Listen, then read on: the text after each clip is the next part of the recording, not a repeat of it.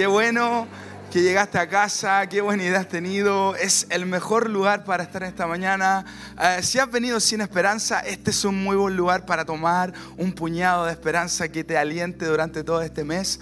Eh, si has venido sin aliento, eh, triste, no sé, a lo mejor con muchísimas cosas en tu corazón, este es un muy buen, buen lugar. Y sabes, ¿Qué tal si nos vamos al mensaje? Sé que tú y yo hemos venido a escuchar esto y Dios me ha hablado muy fuerte a mi corazón durante estos días y, espero que lo haga también contigo el día de hoy. Eh, siempre digo esto y el único que puede impedir que algo ocurra en tu vida el día de hoy solo eres tú. El Señor hoy está tocando a la puerta y quiere hablarte. Entonces, ¿qué tal si pones tu celular en silencio, pones toda tu concentración en este, en este lugar y, nos enfocamos en escuchar el mensaje.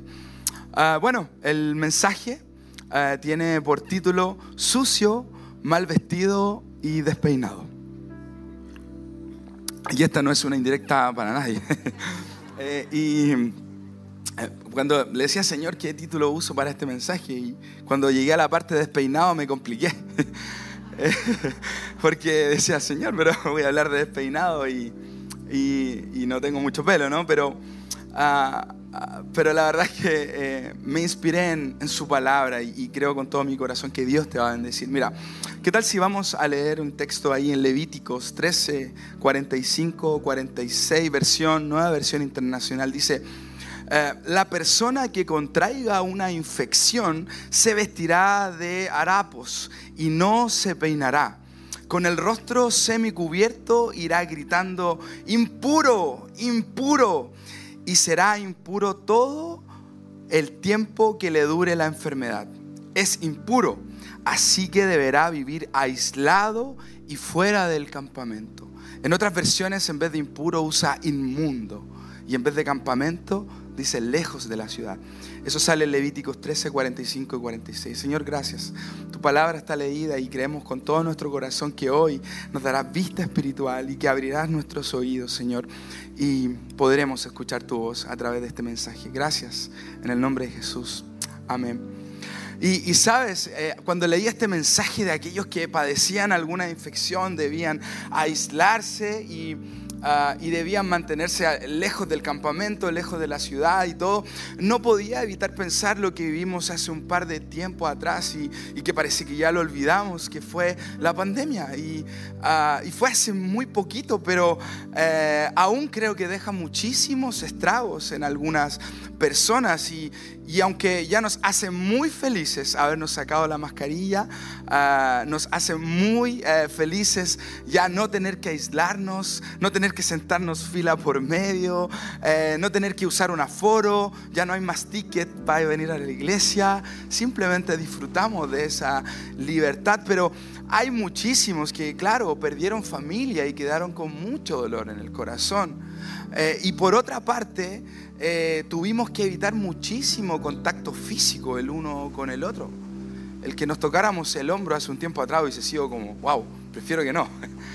Pero, pero hoy lo podemos hacer y, y sin duda, en tiempos de pandemia dar un abrazo era un privilegio de parte de Dios, era un regalo. ¿Cuántos estuvieron sin abrazar a su familia o cuántos aún están sin abrazar a su familia después de pandemia? Y recuerdo que estuve más de un año sin abrazar a mi madre y pese a que podía abrazar a mi esposa, eh, podía estar tiempo con algunos familiares, había muchos familiares que me faltaban abrazar y que no lo logré hacer. Y la pandemia dejó ese pequeño dolor ahí de no poder quizás tener contacto físico con alguien. Y quizás... Eh, también no solo fueron abrazos, sino también palabras. Quizás no alcanzaste a despedirte de algún familiar importante. Quizás no pudiste dar un abrazo cuando alguien más lo necesitaba. Quizás no pudiste abrazar a aquellos que estaban sufriendo por la pérdida de un familiar. Pero siempre hubo un momento donde el contacto fue imposible durante pandemia y Y, sabes, yo creo y creo que es una idea del Señor el que tú y yo podamos sentirnos. Al tener contacto físico los unos con los otros, podemos estrechar lazos, conocernos, abrazarnos. Cuando alguien abraza a alguien, puede sentir su olor, puede sentir su piel. Cuando tú abrazas a tu hijo, a tu mamá, a tu papá, a un abuelo, a un tío, puedes estrechar lazos con él de una manera diferente. Y, sabes, pensando en esto, en estas personas que tenían que aislarse y, no podían tener contacto con nadie, me acordé de la primera vez que llegué a casa y Recuerdo muy bien que venía bastante desolado, con muchísimos problemas familiares, personales, matrimoniales. Mi matrimonio, ustedes lo saben, estaba destruido. Y, sabes, cuando llego a casa, canto igual que tú, acá me, dicen, levanta tus manos, yo levanto mis manos. Y, siento que Dios se está moviendo entre medio de, la iglesia. Y, y, cuando me voy a casa me quiero ir súper rápido, trato de irme, me voy por el pasillo y me doy cuenta que hay una fila bastante larga. Y, la fila larga era culpa de pastor principal, de nuestro pastor. Yo decía, pero ¿qué está haciendo él que está ahí? Y él estaba haciendo una fila para que todas las personas antes de irse lo abrazaran. yo lo encontré realmente, decía, pero en verdad abraza a todas las personas. Y, y ese día me quedé a dos encuentros y lo hizo en los dos encuentros. Y después, cuando fui parte de casa, me di cuenta que lo hacían todos los encuentros. Hasta la pandemia que nos impidió abrazarnos. Pero, ah, ¿sabes? Si le preguntas a algún, voluntario a alguien cómo abraza pastor, son los abrazos de él, son únicos, transparentes, cercanos, sinceros. Y más de algún voluntario podrá decirte, ¿sabes por qué me quedé en AR? Por el abrazo del pastor. Entonces creo con todo mi corazón que los abrazos son una muy buena idea de Dios para que tú y yo seamos familia. Ah, y hoy lo podemos hacer, así que eh, espero ver muchos abrazándose afuera después de este encuentro. Mira, en Marcos 10, 13, 16 dice lo siguiente. Empezaron a llevarle niños a Jesús para que los tocara. Pero los discípulos reprendían a quienes los llevaban. Cuando Jesús se dio cuenta, se indignó y les dijo, Dejen que los niños vengan a mí y no se los impidan, porque el reino de Dios es de quienes son como ellos. Les aseguro que el que no reciba el reino de Dios como un niño de ninguna manera entrará en él. Y después de abrazarlos, los bendecía poniendo las manos sobre ellos. El tocarnos fue idea de Jesús. Es un plan de Dios el que hoy puedas abrazar a algún familiar y expresarle cuánto lo amas. Es plan de Dios que podamos hoy día, antes del encuentro, saludarnos de un apretón de mano y decirnos bienvenido a casa. Y Jesús sabía esto y Dios también lo sabía y creo que es un regalo de Dios. Y sabes, me impactó muchísimo porque cuando empecé a leer acerca de los abrazos y acerca de, estrechar las manos, me encontré con que la psicología dice que es donde comienza la salud mental. La Organización Mundial de la Salud dice que la salud mental comienza con el primer abrazo. Y la ciencia, por su parte, también dice que cuando nos abrazamos, cuando nos damos la mano, cuando tenemos alguna muestra de cariño y de afecto hacia otra persona, nuestro, en nuestra sangre se libera más oxitocina. Y esto es producto que nos protege de algunas infecciones y enfermedades. Entonces es una idea de Dios y mientras reflexionaba en todo esto me acordaba que hace un par de meses nació mi hijo Nathaniel, eh, que estaba a puertas de cumplir eh, un añito, ahora eh, en diciembre, el 17 de diciembre. Y, y sabes, cuando nació fue un momento súper especial porque eh, mi esposa se lo entregan en, sus brazos, él comienza a llorar, pero al escuchar la voz de su madre guarda silencio y, y, un par de minutos más tarde me lo entregan en mis brazos. te imaginas un papá primerizo tomando a su bebé, ¿no? todo complejado, pero en mis brazos y, y él comienza a llorar, entonces yo le hablo, lo abrazo, lo pego a mi pecho y él se siente seguro. Eh, deja de llorar, lo llevo a la sala de atención primaria, eh, me dicen póngalo en, esta cuna, una cuna radiante, con calor, eh, lo dejo ahí, él comienza a llorar y yo instintivamente tomo su manito y, y nos tocamos. fue la segunda vez que yo lo toco con mi mano y, en ese momento le, digo, hijo, eh, mis abrazos no, a lo mejor no van a alcanzar toda la vida, pero eh, nada podrá reemplazar los brazos de Dios. Y en ese momento oré por él, tocando su mano y tocando su frente y se lo entregué al Señor. Le dije, Señor, este es tu hijo, úsalo, haz con él lo que tú quieras hacer.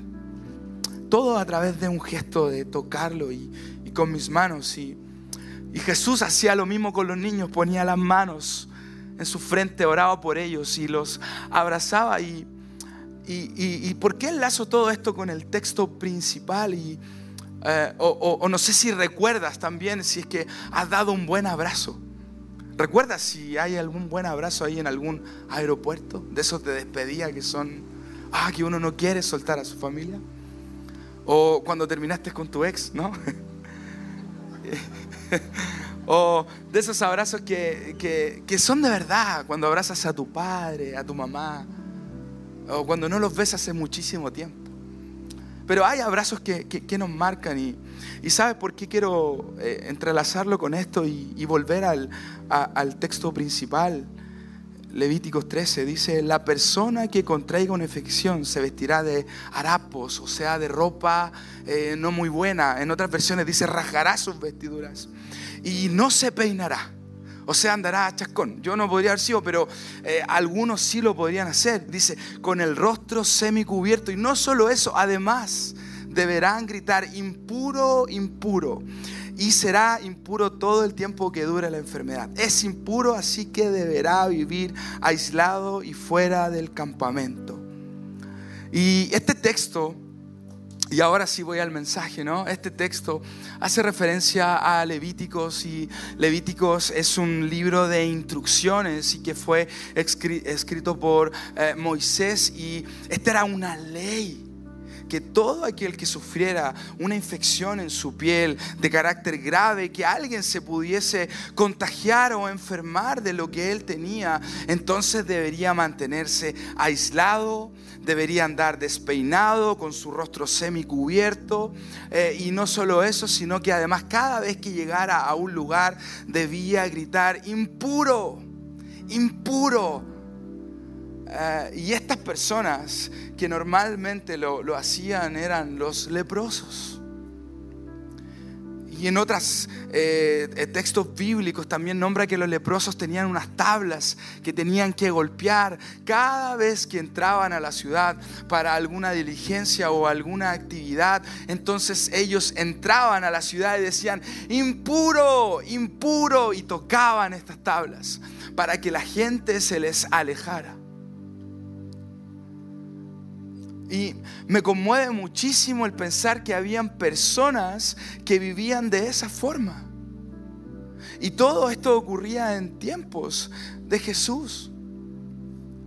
Y, si no lo sabes, quiero contarte un poco de, la lepra. A lo mejor ya lo has escuchado antes, pero es, es, es importante que hoy lo profundicemos. Y la lepra en aquellos entonces era una enfermedad incurable.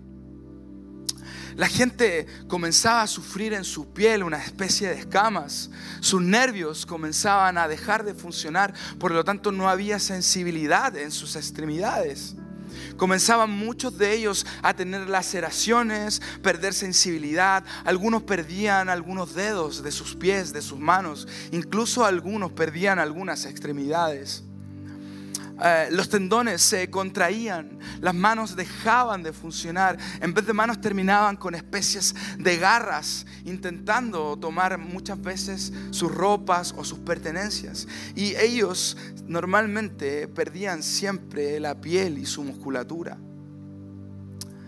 No lejos de eso también desarrollaban escamas en sus ojos, en su piel, que muchas veces les impedían ver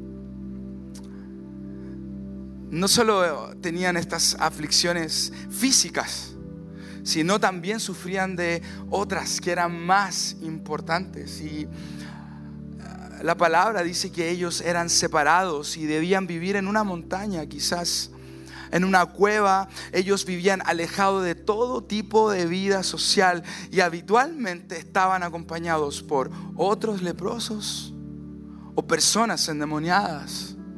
Vivían completamente marginados. Pero ¿sabes quién diagnosticaba a las personas que tenían lepra? La ley de Moisés dice que todo aquel que tenía una infección en la piel debiese ir donde el sacerdote. Era como el pastor de aquel entonces y, el sacerdote de aquel entonces entonces eh, definía si lo que tenía él era lepra o no. Y cuando a alguien le tocaba ser excluido por la lepra, entonces tenía que aislarse completamente. No solo de toda su familia y de toda su vida, sino también él debía alejarse de la iglesia. Y no podía participar nunca más de una reunión así como tú y como yo. No podía levantarse un domingo temprano y decir, voy a ir a la iglesia o templo en aquel entonces. Entonces, imagínate las personas leprosas cómo vivían realmente aisladas de todo eh, y realmente era algo muy triste y, y, con esto quiero contarte la breve historia del leproso que está en Marcos 1.40, 42. Dice, un hombre que tenía lepra se le acercó y de rodillas le suplicó. Esto fue a Jesús. Si quieres, puedes limpiarme. Movido a compasión, Jesús extendió la mano y tocó al hombre diciéndole, si quiero, queda limpio. Al instante se le quitó la lepra y quedó sano. Y sabes, me encanta este milagro porque eh, tiene una interpretación muy rica eh, en lo que ocurrió en esa situación. Primero porque eh, este leproso tuvo que pensar cómo encontrarse con Jesús. Este leproso no fue simplemente dijo, ah, voy al pueblo, paso por una bebida y voy a hablar con Jesús. No, había un plan porque era leproso, no podía entrar de cualquier forma. Él tenía que gritar, inmundo, inmundo, tocar sus tablas. La gente se iba a alejar de él. Sin duda muchísimos le tendrían miedo. En otros versículos de leprosos en la Biblia, la gente habla que ellos le tiraban piedras a los leprosos para que mantuvieran la distancia. Entonces, ¿cómo alguien leproso iba a acercarse a Jesús? Iba a tener la intención de ir a hablar con el maestro. Y quizás en una cueva escuchó, eh, sabes, eh, viene Jesús y va a pasar por Capernaum y él tuvo que planear una idea de cómo abordar a Jesús para poder expresarles estas palabras y decirle, Jesús, si tú quieres, límpiame. Y, hay otro secreto ahí porque él no le dice, eh, si tú puedes sino más bien le dice, si tú quieres. El leproso sabía que él era el Mesías. Si no hubiese dicho, si tú puedes, pero como el leproso sabía que él sí podía, la pregunta fue diferente. Y la formuló diciéndole, Jesús, si tú quieres. Y después no solo ahí, después no le dijo, sáname, cúrame. Lo que le dijo fue, límpiame, porque él se consideraba inmundo. Sabes, mientras meditaba en esta palabra, yo le decía, Señor, eh, ¿cómo es que te revelas a nuestra vida de esta forma? Eh, a través de esta historia y, empecé a imaginar cómo era la vida de este leproso y eh, quizás tenía hijos, porque la Biblia no, lo, no sale, pero tú y yo tenemos imaginación, podemos deducir y quizás tenía una familia, quizás tenía hijos, quizás tenía algún terreno donde él sembraba y vivía de la tierra, quizás tenía animales. Eh, quizás tenía muy buenos amigos como tú y yo, quizás tenía una hermosa iglesia como la que tú y yo disfrutamos hoy, pero de un día para otro él dejó de disfrutar todo eso. Quizás él lo único que pensaba es en que no iba a poder ver a su hija contraer matrimonio y entregarla en el altar. Quizás pensaba que no iba a poder ver crecer a sus hijos. Quizás pensaba que todos sus sueños y todos sus planes se habían ido al desborde y que iba a perder todo lo que él tenía. Quizás pensó que todo aquello que algún día podía lograr ya no iba a poder ser y su vida estaba sometida a vivir en una cueva y cada vez que saliera de ahí tenía que gritar, inmundo, inmundo.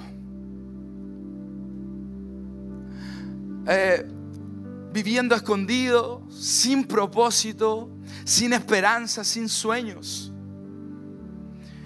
Y, cuando me, imagino esto, eh, digo, wow, Señor, si yo viviera una situación de, ese tipo y, pensar que ahora que estamos en fin de año y eh, no poder abrazar a nadie para el año nuevo, quizás no poder decir feliz Navidad, quizás no poder cenar en casa con mi familia, quizás no poder compartir un café con un buen amigo. Quizás no poder tener tiempo de calidad con alguien, no poder tocar a alguien y decirle bienvenido a casa. Quizás no poder abrazar a alguien que tanto necesito. Y, sabes, eh, el verdadero milagro, me, gusta ponerme los zapatos de aquel, ah, de aquel leproso y, y creer que el verdadero milagro para él, sí, tú y yo estamos de acuerdo con que Dios lo limpia, ¿no? Y queda sano de lepra, pero, pero hay un milagro ahí también cuando Jesús lo toca. Quizás cuántos años estuvo sin que nadie se acercara a Él. Sin que nadie simplemente haya puesto una mano, un dedo sobre Él.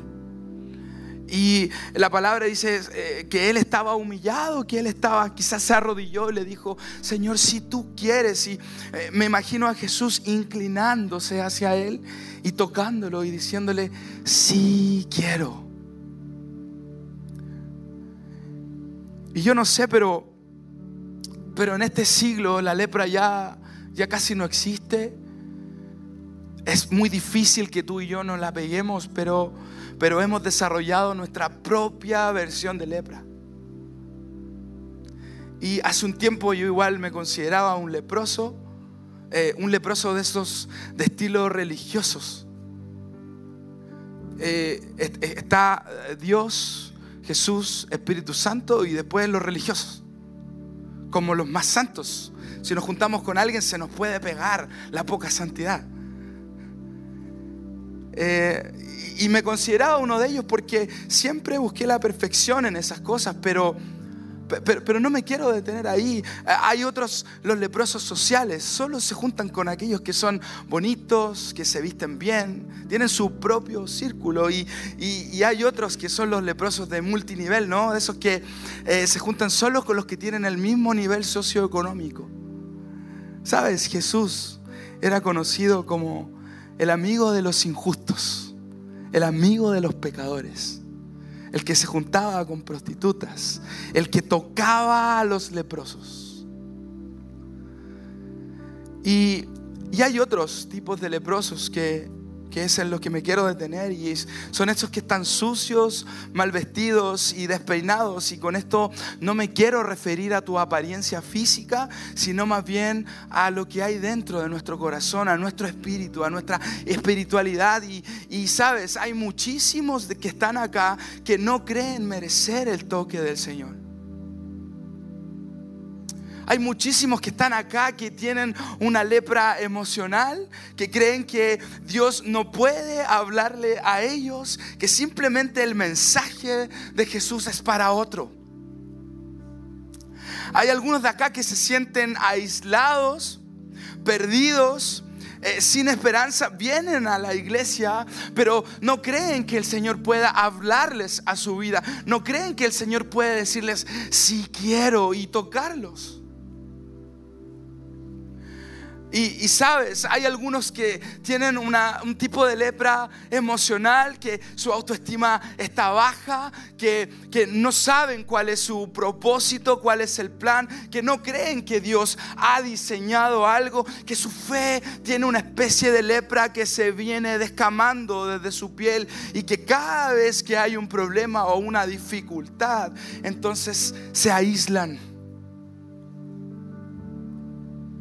Sabes, hay algunos de acá que han sentido una lepra emocional que los ha estancado, que no les ha permitido ver dónde Dios los quiere llevar. Y, esto por ningún motivo es un reproche, sino más bien quiero decirte en esta mañana que Dios sí quiere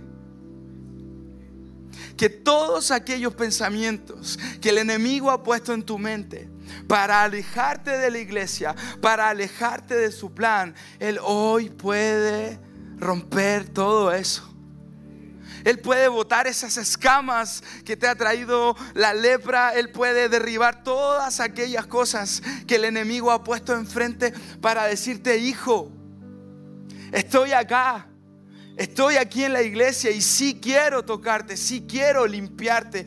Y muchísimas veces has sentido eh, que el pecado no te ha permitido encontrarte con Jesús. Has sentido muchísimas veces ahí en tu corazón, Señor, no soy digno de esto, pero sabes, Él sí, Él sí quiere.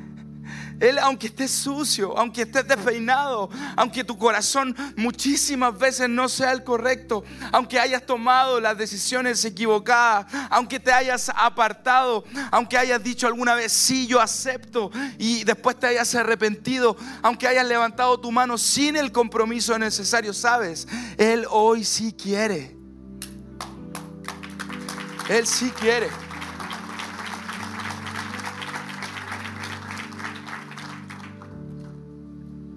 Sabes, yo siempre le digo, Señor, habla mi vida y, y en qué área, Señor, he sido un leproso. ¿En qué área, Señor, me he desconectado de ti? ¿Qué hay en mí que, que, me ha llevado a ocultarme en una cueva para cumplir algunos propósitos de mi vida? Y, y quiero que pienses en eso.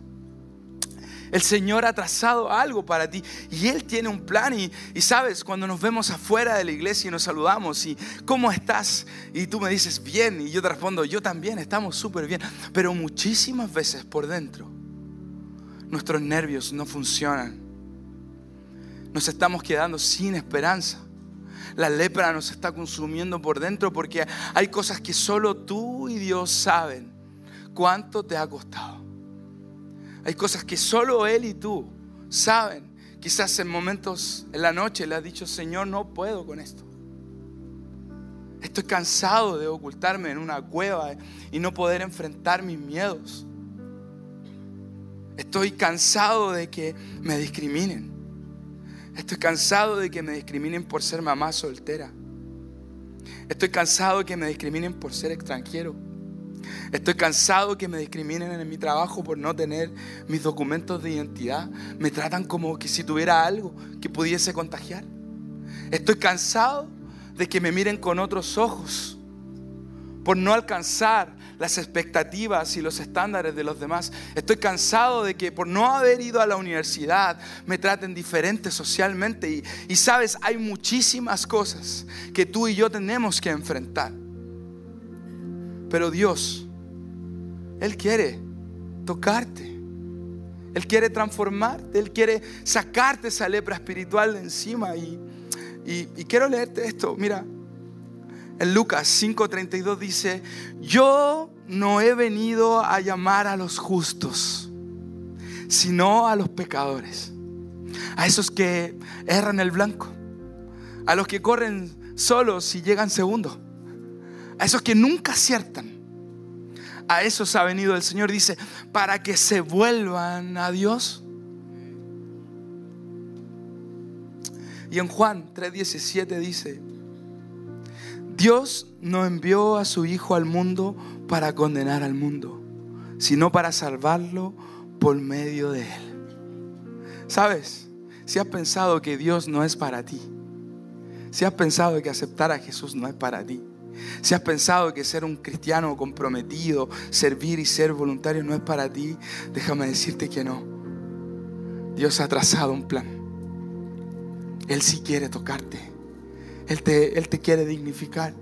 Él quiere limpiar tus llagas, tus heridas, todo lo que has pasado en este tiempo, las cosas que están ahí en tu corazón, que te han afectado, que te han dolido, aquello que te ha paralizado, aquel miedo que te ha detenido, aquella autoestima que no te ha permitido hablar, avanzar cuando tendrías que haberlo hecho, aquellas decisiones que no tomaste porque estabas escondido en una cueva como un leproso, pero sabes, Dios, Dios, Él sí quiere, Él sí te sana, Él sí te limpia, Él sí te restaura, sí te da fuerza. Él sí te lo dice a todo lo que hay en tu corazón para bendecirte, porque en Él no hay planes de mal para nosotros. Todo lo contrario, Él ha trazado planes de bien, porque sus pensamientos no son nuestros pensamientos. Sus pensamientos son más altos. Él desde arriba tiene la panorámica completa. Él puede ver todo nuestro presente, todo nuestro futuro, y Él ha trazado un plan de bien para ti. Así que aquí no hay ningún leproso. Acá no hay ninguno. Acá hay puros hijos del Señor. Acá hay puras personas que creen en su palabra, que creen en su poder. ¿Sabes? Mira, hace poquitos días vi una escena en, The Chosen, que es una serie cristiana, y eh, me impactó muchísimo una escena, hasta las lágrimas. Eh, estaba María Magdalena comiendo en la casa con sus amigos. Entonces alguien toca la puerta y María Magdalena abre la puerta y, esa persona era Jesús. Y María Magdalena dice, Jesús, no, no sabía que, vendrías. Entonces eh, lo invita a pasar. Jesús se sienta a la mesa, siguen comiendo y María Magdalena en un momento le dice, Jesús, eh, ya que estás acá, necesitamos escucharte, por favor, di algunas palabras. ¿Cuántos creen que Jesús tiene mucho que decir, no? Y, la actitud de María fue hermosa, decirle, Jesús, eh, por favor, eh, dinos qué, hay en ti, qué hay en tu corazón. Y, me sorprendió muchísimo la interpretación eh, que le dieron en la serie al corazón prudente de Jesús. Jesús le dice, no María, esta es tu casa. Y sabes, vine a escucharte. Quiero saber de ti. Y, me encanta porque creo con todo mi corazón que Jesús hoy está desde el cielo así, queriendo escuchar qué hay ahí en tu corazón. Queriendo saber qué aflige a mi hijo o a mi hija. ¿Por qué te has escondido tanto? Si yo te he limpiado, ¿por qué no me has aceptado? Si soy tu Padre. ¿Sabes? En Apocalipsis 3:20 dice, mira, yo estoy a la puerta y llamo. Si oyes mi voz y abres la puerta, yo entraré. Y cenaremos juntos. Dice como amigos. Lo haremos como amigos. Estoy a la puerta, R Ministries. Mira, Estoy tocando. Vamos, vas a abrir. Vamos a cenar juntos esta mañana. Vamos a creerle a Jesús. Él si quiere, ¿será que tú si quieres? Él si quiere transformar tu vida, ¿será que tú tomarás la decisión? ¿Será que tú si quieres estar con Él? Si hay algo de lo que me quiero contagiar, es de la gracia, de su amor y su perdón. Si hay algo de lo que quiero contagiar a alguien, es de su amor, de su gracia. Decirle al mundo que Jesús vive, que hay esperanza. Sabes, si hay algo de lo que te quiero contagiar en esta mañana es de su amor. Decirte que Él cuida cada detalle de ti. Puedes cerrar tus ojitos en el lugar donde estás y... Wow, sabes, no sé si, si has aceptado a Jesús antes en tu corazón, si o si hay algo que se está moviendo dentro de, ti y quizás alguna vez lo hiciste, no lo sé, pero aceptar a Jesús significa cambiar, volverte a Él, arrepentirte de tus pecados y desde ahora seguirlo con todo el corazón. Y sabes, si, si nunca lo has hecho, esta es una muy buena oportunidad. para que Dios te limpie y puedas continuar. Y si quieres aceptar a Jesús en tu corazón, puedes levantar tu mano al cielo, no hay nadie mirándote, no hay nadie observándote. Puedes levantar tu mano bien alto para poder verte, para saber con quién voy a orar. Veo tu mano, veo tu mano, veo tu mano, veo tu mano. Vamos, si hay algún valiente, veo tu mano. Dios está aquí, veo tu mano. ¿Qué tal iglesia si acompañamos a nuestros amigos a orar juntos y repite esta oración conmigo? Señor, gracias. Gracias por salir a mi encuentro.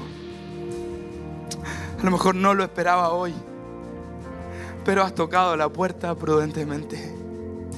Hoy quiero cenar contigo, almorzar contigo, quiero ser tu amigo.